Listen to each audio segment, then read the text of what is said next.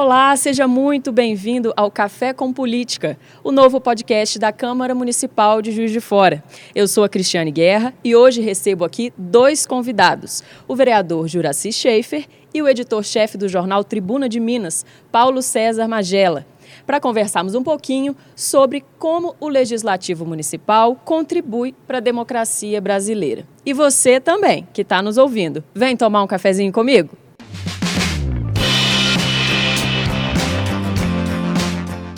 Bom, vamos lá. Vamos começar então com o PC, vamos chamar de PC, o nosso amigo jornalista aqui de Juiz de Fora. É mais fácil também. Bem-vindo, bem-vindo, vereador também. Bom, PC, vamos lá. Com toda essa sua trajetória como jornalista, há muitos anos trabalhando na área aqui em Juiz de Fora, desde a época da ditadura também, é, vamos começar fazendo uma análise. Como que você é, observa isso desde lá de trás. Como que você analisa essa evolução da democracia brasileira? É, a democracia é um exercício permanente, é um desafio permanente das sociedades modernas. Mas a gente está vivendo algumas, é, digamos assim, inflexões. Não só aqui no Brasil, mas pelo mundo afora. Mas para ficar no caso brasileiro, eu quando comecei como jornalista, eu comecei em 75, 74, 76, porque quando eu vim para o Juiz de Fora em 74, imediatamente eu fiz, entrei no vestibular da Universidade Federal Juiz de Fora. E já estávamos no período mais duro da repressão. Era o governo Geisel. E a censura era um fator constante nas redações. Para você ter uma ideia, o, Tristão de Ataíde, que era um grande escritor, ele dizia o seguinte: o censor não pode e nunca deve ser um intelectual, porque enquanto intelectual ele tem um compromisso com a verdade. E o que, que acontecia? Muitas coisas que aconteciam, revelavam em Brasília, a gente não sabia. Não sabia porque havia censura. Só que, ao proibir, chegava sempre alguém lá na redação e entregava um papel. Não pode divulgar a cassação do deputado Eduardo Fulano de Tal. Freitas Nobres, por exemplo, não pode divulgar. A gente sabia. Opa! Caçaram o Freitas Nobre porque a gente não sabia, mas como eles avisavam para não divulgar. A, a gente... censura avisava que não podia Exatamente, divulgar, na rádio. aí, já dava informação. Porque rádio é concessão, então a gente não podia dar esse tipo de notícia. Mas então a gente pegava aquela informação e divulgava no jornal. Eram tempos duros naquele período. Mas a Câmara Municipal teve um papel muito assertivo. Teve momentos duros na Câmara Municipal também. Lá nos anos a, 70. Antes disso, né? Agora eu estou falando pelo viés histórico. Eu não era jornalista, muito pelo contrário. Eu era criança ainda, nem sei se eu estava nascido. Mas a Câmara, por exemplo, ela mesma caçou três vereadores. Eles foram depois redimidos pelo próprio plenário, diante de nas gestões já pós, é, pós-ditadura, porque havia uma pressão muito grande naquele período. Mas a Câmara sempre foi um polo de resistência. Quando, em 76, por exemplo, o ex-governador Magalhães Pinto, ele estava fazendo, paradoxalmente, porque ele foi um dos próceres da ditadura, mas ele, em 76, começou a percorrer o país pela campanha da redemocratização. E ele fez uma palestra na Câmara Municipal, só que ainda não era aqui no Palácio Barbosa Lima. Era ali no edifício Ademar Rezende, na Avenida Rio Branco, onde fica a Cesama. Então, ele fez uma palestra lá pregando a redemocratização. A partir daquele momento, em 76, começaram também os movimentos de descompressão política. O próprio Geisel começou a fazer a descompressão, ele, Golbery.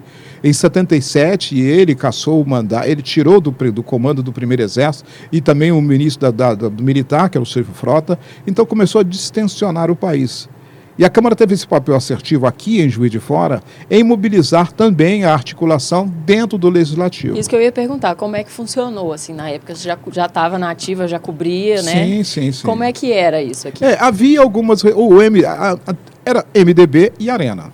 Eram dois partidos. O Juraci deve se lembrar de MDB e Arena, mas ele ainda não era vereador. Mas o que, que acontecia?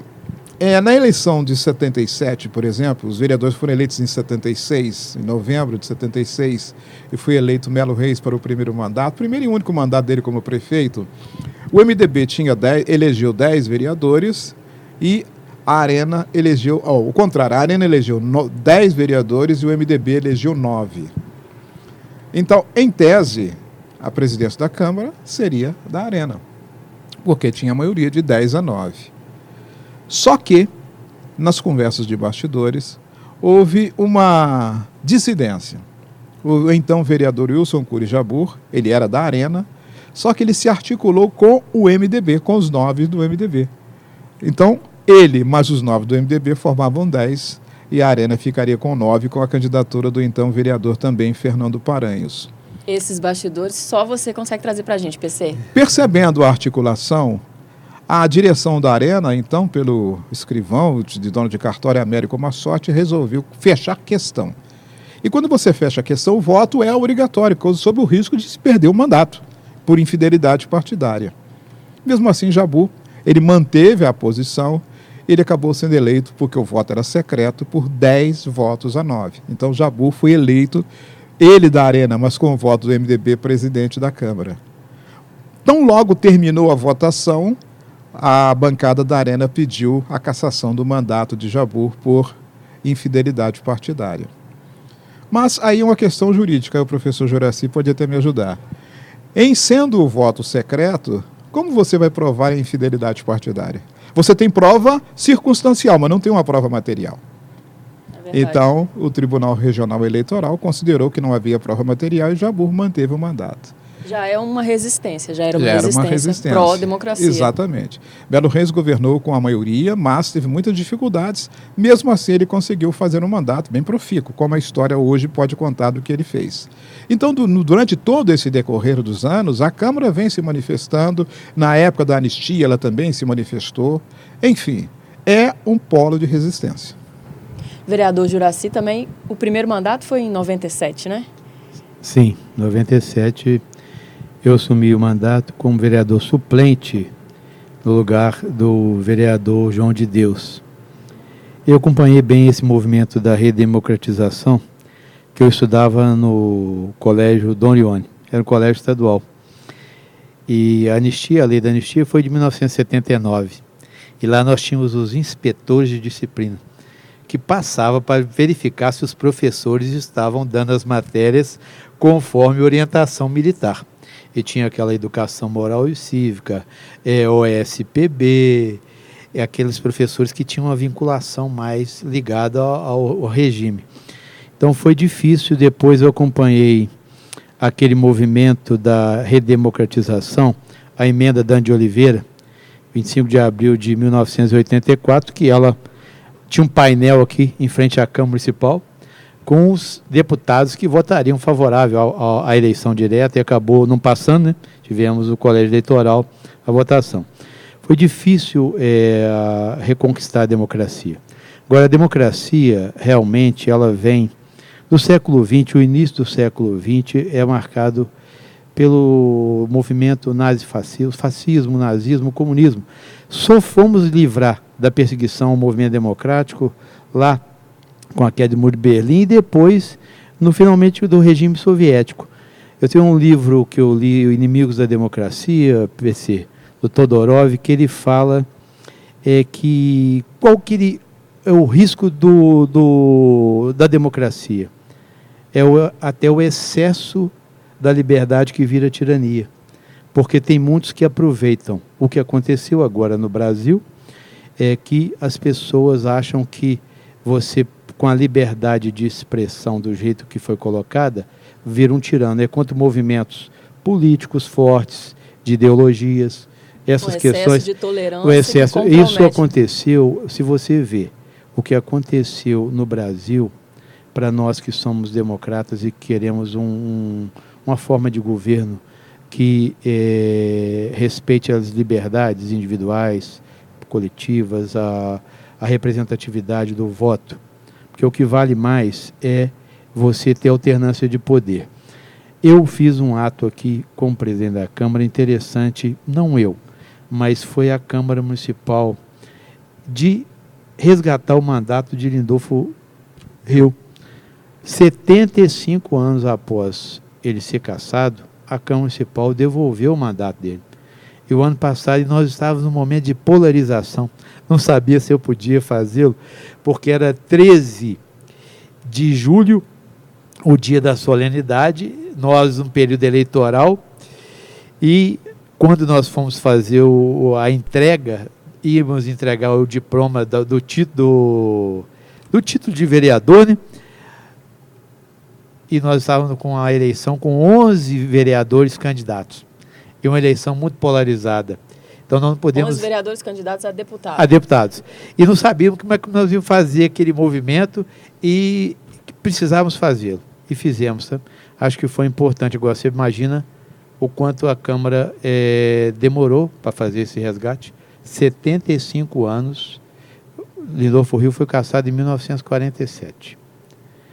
A Câmara Municipal sempre foi muito forte. Tivemos aqui também o, o ex-presidente, né? O Neri, né? Sim, Neri, o, o Riane foi caçado também aqui. Vários candidatos, vários, é. vários vereadores foram caçados aqui em 1962. E depois eles tiveram os mandatos resgatados. A mesma coisa aconteceu na Assembleia. Riane foi na Assembleia. Ele foi caçado na Assembleia Legislativa, depois eles resgataram o mandato dele. É uma reescrevendo a história. Esses processos de cassação eram completamente arbitrários, né? Sim, sim, eram de, de conveniência. É, existiam cassações que eram assim totalmente absurdas, não tinha sentido. Mas havia aquela força, aquela pressão e acabava acontecendo. Eu queria trazer a nossa conversa um pouquinho mais para os nossos dias de hoje e começando assim pelo final dos anos 80, com a promulgação da nossa Constituição Federal, que também é, é a nossa a Carta de Direitos né, do povo brasileiro e tudo mais, e principalmente com relação à divisão dos poderes. Eu acho que é um dos pilares da democracia a gente ter essa questão da divisão do poder judiciário, o legislativo, o executivo. As pessoas às vezes não entendem muito bem assim como é que isso se divide é, na prática, né, no dia a dia.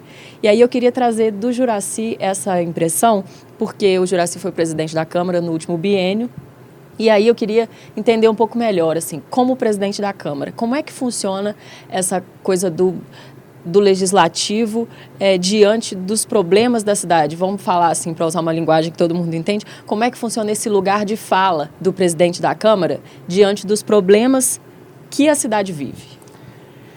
o legislativo ele fortalece e faz com que a democracia realmente exista, porque quando você fala eh, da, dos entes federados na própria formação da Constituição e as nossas repúblicas, as repúblicas geralmente federativas, né? no caso do Brasil, é, você é, baseia-se nos três pilares, né? Você tem o poder legislativo, executivo e judiciário. E o legislativo ele representa as minorias, porque o executivo ele tem o poder de executar. Onde se discute os problemas são discutidos nos legislativos. E a vida acontece aonde? A vida acontece nas cidades. Então a importância do fortalecimento é, do legislativo municipal é muito grande. E agora, com o passar dos anos, depois da Constituição de 88, a interpretação dada pelo Supremo Tribunal Federal tem sido muito interessante. Quando se analisa o artigo 30 do inciso 1 ao 6 da Constituição, ele fala muito do interesse local. Então, há, por parte do vereador, uma capacidade legiferante maior. Ele está podendo fazer uma legislação concorrente, mas ele pode trazer os temas locais e dar foco a eles. O que a gente via que era difícil Traz um exemplo para a gente aqui, vereador. Exemplo, por exemplo, vamos falar da questão da ligação de energia elétrica. Por exemplo, você tem a produção, a geração de energia, é competência federal, a distribuição, mas a ligação ela acontece na cidade. Então, quem regula isso? Vai ser a, a, o poder é, é, concedente ou vai ser a concessionária? Não. E aqui nós tínhamos dificuldade disso. Então, através de lei municipal, nós regulamentamos. Olha, quem vai saber se vai ter que ligar energia no município é o município, não é, na realidade, a CEMIG. Porque quando houve a independência por parte é, é, de uma emenda constitucional de 2015, essa emenda devolveu e de forma correta para o município a obrigatoriedade de cuidar da iluminação pública. Então, isso deu competência para os municípios fazer a legislação. E nós tínhamos aqui um termo de ajuste de conduta que proibia isso. Mas só que o termo de ajuste de conduta ele tem efeito local. E a própria CEMIG colocava com efeito erga omnes, que é um efeito para todo uh, o Estado. Não era. Então nós conseguimos através de uma legislação municipal. Então a legislação municipal ela começa a ter é, um, é, uma força maior. em que o vereador, a sua lei, não, ela passa a ter uma efetividade, uma eficácia. O problema maior era que o legislador municipal legislava somente sobre matérias principalmente ligadas ao direito do consumidor. Então você fica muitas vezes, ah, o, a fila do, do, do, do, do, ônibus, a fila do, do banco. Não, agora não. Você começa a, de forma concorrente, legislar sobre outras matérias. Isso fortalece o poder legislativo. Por quê? Nós eh, discutimos todo o orçamento. O executivo não realiza nada se a Câmara Municipal não aprovar o orçamento. Quer dizer, ela é que autoriza a execução orçamentária. Então, assim, o poder do vereador e da vereadora é muito grande. Tanto que nós fizemos isso, PC, através de um protagonismo que a Câmara Municipal teve de liderar as câmaras municipais da região da Zona da Mata, vertentes, fazendo com que as câmaras se colocassem como protagonistas, porque elas ficavam a reboque do executivo, e isso é uma tendência dos legislativos, tanto federal quanto estadual, quanto municipal, porque o governo federal põe uma medida provisória, trava a pauta. O governo é, estadual, mesma coisa, coloca lá um decreto e tem que o legislativo estadual votar. E a Câmara Municipal, no regime de urgência e emergência, tinha que votar. Não, agora não você tem uma prerrogativa de que o legislativo tem capacidade de negociar, de impor condições, de mostrar é, para o executivo que ele faz parte da governança política, que ele não está refém a reboque da vontade do executivo. Isso é um protagonismo importante que as câmaras municipais assumiram. É o poder legislativo. O que, que faz isso? Democracia. Porque se democratiza o poder. Porque quem consegue chegar ao legislativo, é o povo. O povo falar. não chega direto ao executivo. O prédio, inclusive, é aberto, as reuniões são abertas. Quem quiser pode chegar para participar, para ouvir, para conversar com o vereador. Isso é muito importante também, né? Eu costumo dizer que o, o Juraci, você não precisa consultar códigos, não. Ele tem o código penal, civil, a Constituição, o regimento interno, sabe tudo. O ano da emenda. Tudo, tudo. E o número, sabe o número da lei. Mas isso aí é uma prática já de muito tempo, como eu conheço há bastante tempo. Bom, vamos voltar um pouquinho sobre a questão constitucional. Sim. A nossa primeira Constituição é de 1824, ainda no tempo do Império. Então, antes de discutir a República, nós já tínhamos uma Constituição. Lá já tinha o poder executivo, que era a monarquia, tinha o poder legislativo, tinha o poder judiciário e tinha o poder moderador, que não existe mais. Aí viemos a Constituição de 1889, né? é, 1889, e fomos andando por constituições até chegarmos em 46 que foi uma das constituições mais democráticas do Brasil, a Constituição de 1946. Ela continuou até 1964, quando houve a mudança de regime, entrou a ditadura, e aí chegamos à fase central, que é o ponto de nossa conversa, que é a Constituição de 1988, promulgada em outubro de 1988. Ela é, segundo os críticos, uma Constituição com muitos direitos e poucos deveres, o que é uma bobagem, isso não existe. Na verdade, o que aconteceu é que ela mudou alguns parâmetros de, nas relações de da, relações montesquianas. Gostou, Juraci? Montesquianas de separação dos poderes. Ela criou uma performance para o legislativo bem diferente do que era até então. Mas aí também há um problema, que ela criou o chamado presidencialismo de coalizão. O traduz para a gente, traduz. O que, que é o presidencialismo de coalizão? O presidente da República, ele não consegue governar pelo livre-arbítrio. Eu quero, eu faço, eu decido. Não, ele precisa do Congresso. É assim. É o chamado check and balances. Os poderes têm que equilibrar e fazer um controle um do outro.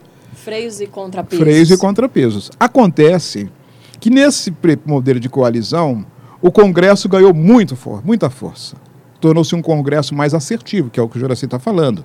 Até então, as decisões eram em Brasília, eram em Belo Horizonte, era no Paço Municipal, e os vereadores, deputados e senadores eram quase coadjuvantes. Aí, com esse equilíbrio de poderes, mudou um pouco a relação. Então, o, o executivo, para levar adiante as suas demandas, ele depende do legislativo. Mas, por outro lado, o legislativo também depende do executivo, porque é ele quem tem a caneta, é o chamado poder de agenda. E aí, o grande problema é que foram criadas algumas relações pouco republicanas. Ou seja, você me ajuda e eu te dou um cargo no governo. Você me ajuda, eu te dou uma diretoria numa estatal. E foi também se propagando para as instâncias estadual e municipal. Daí aqueles escândalos que surgiram, escândalo dos anões do orçamento, escândalos da, da Petrobras. Por quê? Porque havia uma quase troca de favores para se aprovar determinadas matérias. A sociedade acordou para isso. Acordou e se manifesta hoje com muito mais transparência. E aí um outro fator que, que eu acho que é bastante relevante é o novo debate que se estabeleceu, que o Juraci começou a pontuar, que chama-se localismo. Ou seja, aonde as coisas acontecem? Acontecem nas cidades. Isso não funciona só na política, não, Juraci. No jornalismo também, e aqui eu tenho colegas jornalistas aqui, até então, os grandes jornais pontuavam tudo o que acontecia. Hoje, os grandes jornais conseguem dar todas as notícias nacionais, mas não conseguem falar da bu a rua, na, o buraco na rua Sampaio, por exemplo. Não consegue falar da Feliciano Pena cheia de água. Por quê? Porque não é demanda deles. É o jornal local, é a imprensa local, seja ela rádio, televisão ou jornal Isso ou de um portais. tempo pra cá, né, PC?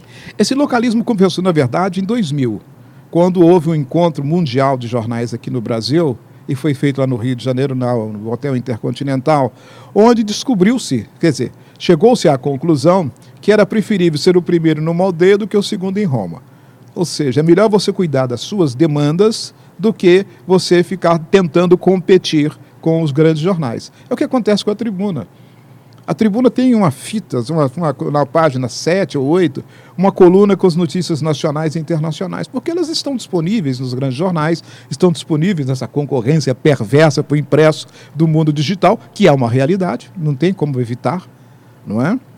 Mas, em compensação, a tribuna dá as notícias da cidade. Para o jornalismo também, essa concorrência que você citou aí do impresso com o digital, eu acho que para o jornalismo local também isso tem contribuído, né? Sim, sim. É, é, é, uma, é uma discussão que daria um outro, outro podcast, mas a, a questão do localismo é importante porque, como diz bem o presidente da Câmara, aí é aquele título que você incorpora, viu, Joraci? Você vai ser presidente da Câmara, todo vai te chamar, o garotinho vai ser e assim vai. É, o, a questão municipal é que é porque é nas cidades que as coisas acontecem. Não adianta Brasília falar, ah, mas as coisas acontecem aqui. Porque o povo conhece aqui. Quando acontece um problema, ele não vai recorrer ao deputado, ele vai parar aqui nesse prédio. Basta ver você a recepção lá de quantas Ou pessoas. O vereador que, que é liderança né, sim, regional. Sim, mas é porque as coisas acontecem na cidade. E é por isso que a democracia também se faz, começa na sua gênese também aqui. Você popularizando, você dando espaço. Mas só para fechar um pouco essa conclusão. Gente, a democracia só vai bem quando a economia também vai bem. Interessante esse ponto, esse ponto. Se a economia não estiver indo muito bem, a democracia começa a ter os seus percalços. E isso que a gente tem que estar muito atento. Não basta ficarmos só proclamando a democracia, democracia, quando a gente tem que ver outros fatores também que fazem parte do seu fortalecimento. Como é que você entende isso, Juraci? Questão do fortalecimento da democracia, eu falava lá de esse livro que eu li de Todorov, ele fala de três momentos do enfraquecimento da democracia através do oportunismo. Primeiro fala-se muito do ultraliberalismo, fala-se do populismo e também é, do messianismo político. Isso surgiu como um enfraquecimento muito grande do uso indevido do regime e da forma democrática de governar. Só Porque... te ajudar, tem um livro chamado Por que as Democracias Morrem, é. que fala muito bem sobre isso. Isso. Então, PC, nesse caso específico, ele fala assim: nós vimos, o que, que nós sentimos no mundo? Que foi a mistura do movimento das religiões, entendeu? É, como surgiu os movimentos extremistas, aí eu não falo tanto da esquerda quanto da direita, que é, apoderou-se de é, uma verdade absoluta. Aí você enfraquece, porque você passa a usar é, como forma de tirania. Você é, isso foi muito ruim se a gente acompanhar o que aconteceu no mundo. Por que, que o PC coloca uma coisa importante, que é a questão econômica? Por que as democracias da América do Sul elas vivem é, sempre no solavanco? Você tem a crise econômica, a pobreza, a desigualdade social.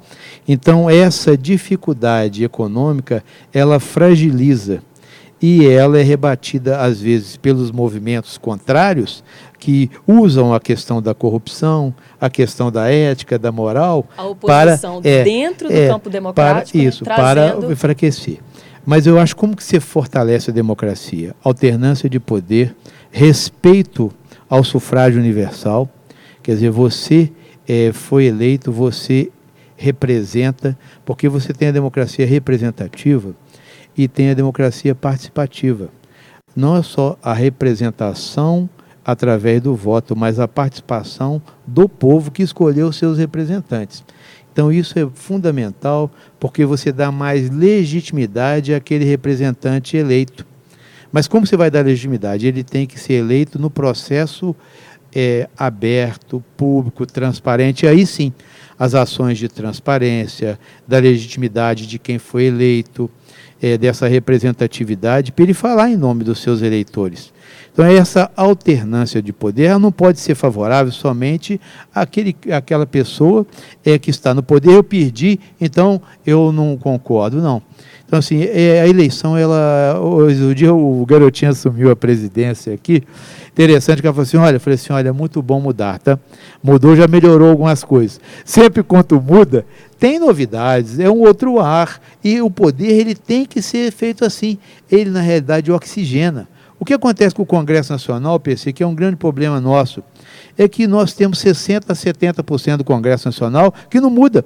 São representantes de bancadas, a bancada da Bíblia, a bancada da bola, a bancada da bola, a, a bancada dos bancos. Nós não oxigenamos o poder, nós não damos oportunidade de novas formas de pensamento, de pessoas que possam contribuir, e nós não tivemos essa alternância do poder, porque o poder ali, eles já representam grupos. É por isso que nós temos dificuldades, nós tivemos orçamento secreto, nós tivemos coisas aí sim é que é, atrapalham a democracia, que é você corromper o voto. É, pois é, presidente, eu, eu acho que também a questão do lobby. É, o, o, lobby deu uma. Quando você não regulamentou o lobby, criaram-se essas bancadas. Bancada da bala, bancada da igreja, bancada bíblica, enfim. Em outros países há uma legislação que, há a legislação que, que você estabelece o lobby. Mas a Constituição de 88, ela também, nos seus, nas suas mudanças, ela deu muita força ao Ministério Público que até então não tinha essa força. O promotor era apenas um fiscal da lei e ele que fazia, as, falava em nome da sociedade. Só que aí a discussão que se estabeleceu a partir daí é que houve algumas deturpações, ou seja, alguns exageros. O Ministério Público tornou-se quase que um quarto poder ele tornou-se assertivo, e, e, e, entrando em discussões que não estão diretamente na sua alçada. É interessante você falar em quarto poder, porque a gente ouve muito falar que quarto poder é justamente a imprensa. Já foi. Nessa que, na verdade, a gente não quer ser poder, a gente só quer ser jornalista só e dar informação, não é? Mas, na verdade, é, essa discussão entre o papel do, do judiciário e o papel do Ministério Público também tornou-se presente nos últimos tempos. É, a gente viu, por exemplo, o processo envolvendo o, o presidente Lula, quando ele estava ex-presidente, a ação de Dalton Dallagnol, que é o Ministério Público, do Sérgio Moro. Ou seja, eles tomaram o papel de investigação. E isso foi uma questão muito grave que aconteceu, porque culminou em algumas questões que hoje ainda se refletem. Há quem questione também o ministro Alexandre. Por quê? Porque ele também está tomando o papel que deveria caber aos órgãos de investigação. Aí sim ao Ministério Público. Ele é um ministro do Supremo. Então, a gente está com uma discussão que deve ser feita, e a sociedade vai fazê-lo, é sobre o, determin... o papel de cada instância de poder. O executivo, o legislativo e o judiciário. E o Ministério Público ganhou essas prerrogativas também a partir da Constituição de 1988. Porque se você não estabelecer bem, haverá sempre esse choque de competências. E aí, o vereador aprova uma lei, daqui a pouco o Ministério Público diz que não. E o Ministério Público é muito atuante essa lei, essa lei é inconstitucional. Mas quem tem que falar se ela é inconstitucional é a própria. Aí é um problema que os vereadores, deputados e senadores devem também ter a, as câmaras, as assembleias, o Congresso Nacional têm as suas comissões de Constituição e Justiça. no caso aquele de legislação e justiça. Elas é que devem dizer se é constitucional ou não. Em havendo inconstitucionalidade, a matéria não deveria nem progredir. Mas aí avança-se, elas são aprovadas e lá na frente alguém entra na justiça e acaba derrubando uma norma. Então são questões que precisam ser discutidas porque houve é, extrapolou-se limites de competência. E quando você extrapola limite de competência, ninguém sabe quem é quem dentro desse processo. e aí o cidadão comum fica perdido nessa história. Então cabe, sim, aos legisladores fazer essa discussão, porque quem faz lei é o legislativo. Só que tem muita gente legislando aí sem ser legislador. Inclusive, a capacidade é, do vereador legislar, nós, aqui na Câmara Municipal de Fora, é, nós buscamos é, a qualificação e a participação efetiva das comissões.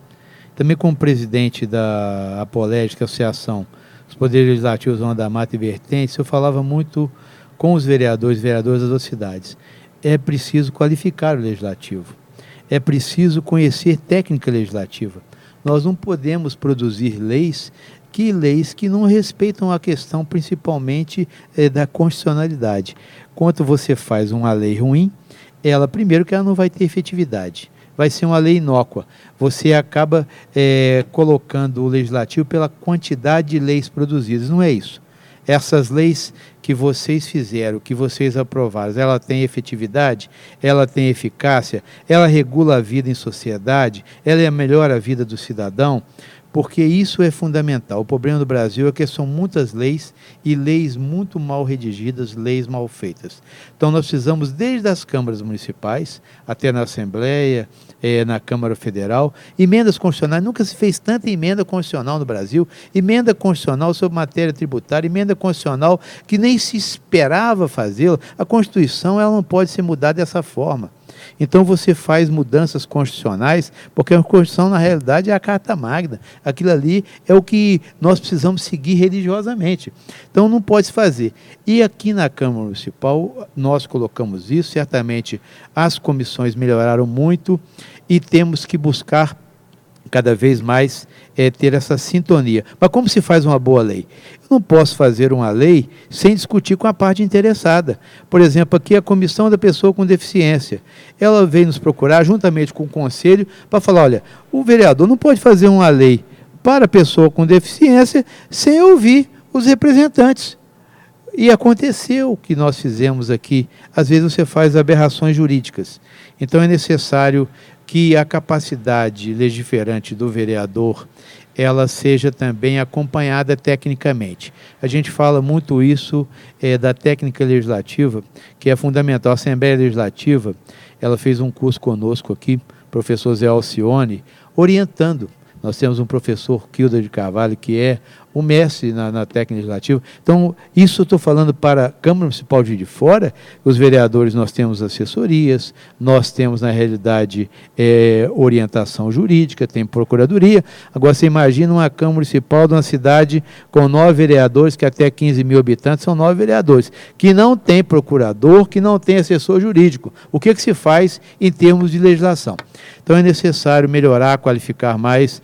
Por quê? Uma Câmara boa, ela faz com que o executivo seja mais transparente, que o executivo seja mais austero, que ele dê mais satisfação aos seus gastos, e os gastos são gastos, ele consegue multiplicar os recursos públicos.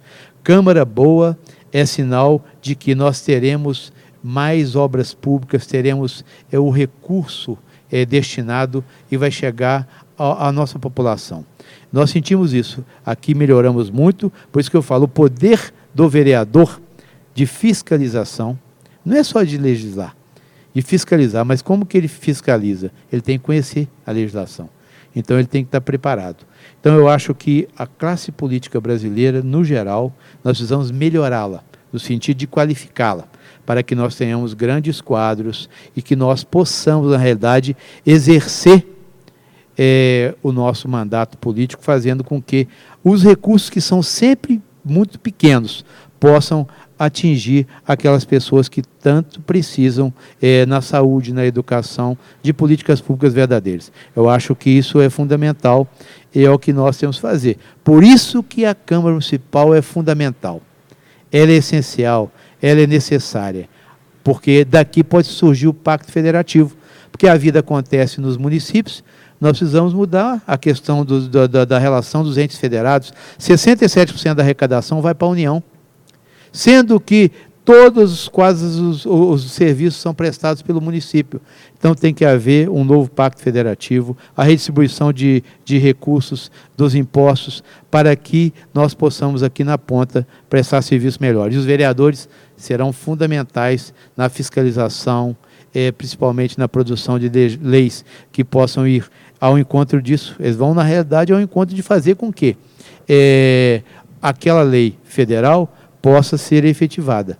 E nós precisamos fazer muito. E aqui eu vejo que a Câmara Municipal tem feito um trabalho muito bom, parabenizar a nossa imprensa, a nossa comunicação, a lei, Renato, todos que estão trabalhando, você, Cristiano, nosso jornalismo, cumprimentar aqui o meu querido PC, porque ele que realmente ele sabe da história, é um jornalista qualificado, preparado, é uma pessoa que é, a primeira informação chega para ele. Acho que ele tem alguma. São os furos de reportagem, os bastidores, ele sabe muito e nos ajuda muito, porque, como editor da tribuna, que a tribuna, não só pelos seus 40 anos, mas a sua história do jornalismo ajudou muito a gente, liberdade de expressão, e a Câmara está valorizando. Esse café com política, parabéns ao nosso presidente Garotinho, à mesa diretora, dizer que vai ser um sucesso porque não tem coisa melhor no café. E com política, então, fica muito melhor. Eu quero agradecer muito vocês dois por terem vindo, por esse bate-papo aqui com a gente. PC, muito obrigada, viu, pela sua presença, pela sua contribuição, com tanto conhecimento que você traz aqui para a gente.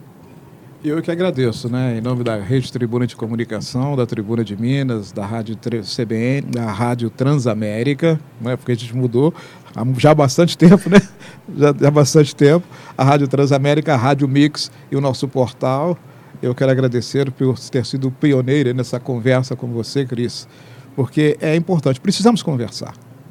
O que tem faltado é conversa as pessoas têm se prendido muito àquelas postagens de fake news. E o problema da fake news não é o fato dela ser uma inverdade em si, é como ela é elaborada. Quem elabora uma fake news, ele não manda diretamente para mim, para você, para o Juraci, para os nossos telespectadores. Ele manda para a sua bolha. E a sua bolha que faz essa disseminação. Isso torna-se verdades que a gente acha e é quase que acredita. Então, conversas como essa ajudam também a orientar a população para que tome cuidado. Seja o que Tamar Franco dizia, seja cartesiano, ou seja, em princípio, duvide de tudo, depois que você vai chegar à verdadeira verdade. Parece um pleonasmo, mas é isso que eu estou tentando falar. Obrigado. Esperamos contar com a sua presença aqui mais vezes para outros assuntos, outras conversas com, com um certeza. cafezinho. Com certeza. Muito obrigado. É, eu queria que vocês deixassem aqui o arroba das redes sociais para quem está assistindo a gente, se quiser acompanhar o trabalho de vocês. Sinceramente, eu não sei de cor aqui não.